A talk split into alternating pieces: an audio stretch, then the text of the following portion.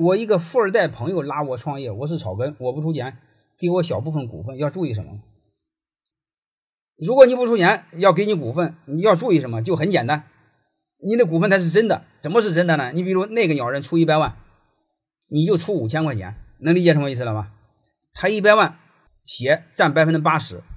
你出五千血占百分之二十，能听明白了吗？要这么硬写，你千万别，他出一百万占百分之八十，你出零占百分之二十，将来时候没法证明你出了，你听明白这意思吧？就是不管怎么着，他给你的股份得把它变成真的，别将来打起官司了，他说你没出钱，或者这是股份我送给你的，我再要回来。其实就一句话，你在确保你的小部分股份不出钱是真的，但是你别一毛钱不出，你怎么得出个一千两千的吧？就是你比如说他出一万顶一万，嗯，一块顶一块，你出一分顶一块，就按这个逻辑占股份就行。